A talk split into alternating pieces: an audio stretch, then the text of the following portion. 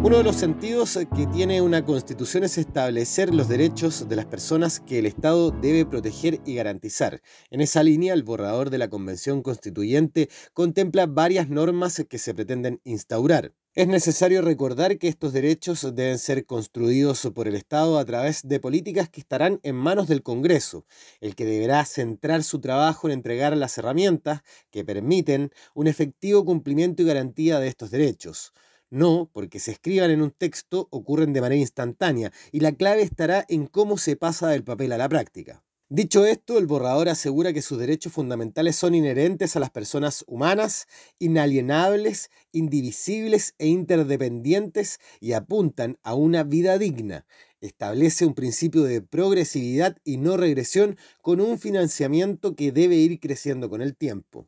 Establece que la naturaleza tiene derechos reconocidos por la Constitución y los pueblos y naciones indígenas son titulares de derechos fundamentales colectivos.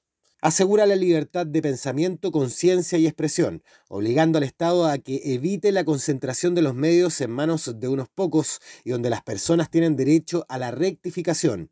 También establece el derecho de vivir en un entorno seguro y libre de violencia. Con respecto a la salud, la función del Estado cambia de garantizar su libre acceso a consagrarla como un derecho.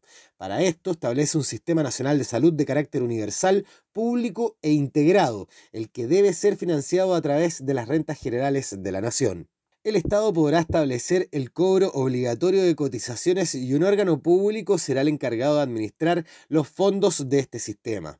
Las personas que actualmente tienen ISAPRES, sus cotizaciones ya no irán a un privado, sino que a este sistema único.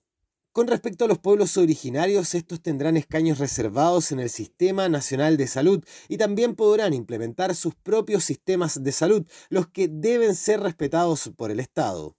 La educación también es un derecho garantizado por el borrador y mantiene la obligatoriedad del Estado a entregar las enseñanzas básica y media. Reconoce la libertad de enseñanza de que las personas tienen derecho de participar en sus comunidades educativas y reconoce el trabajo de los profesores.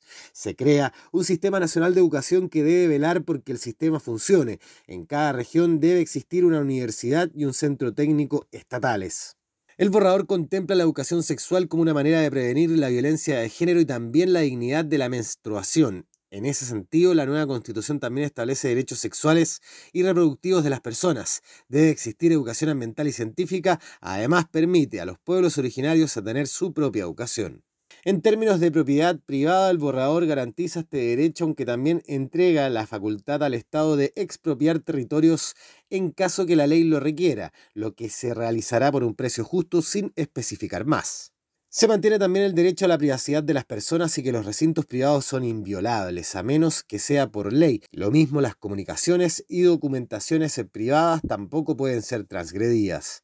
Las tierras y recursos de los pueblos indígenas deben tener una especial protección y será el Estado a futuro el encargado de regular, reparar y restituir territorios.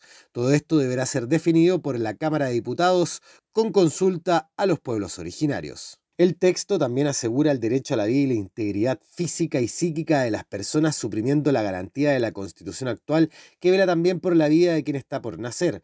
Reconoce el derecho a la identidad de las personas, a la igualdad y no discriminación.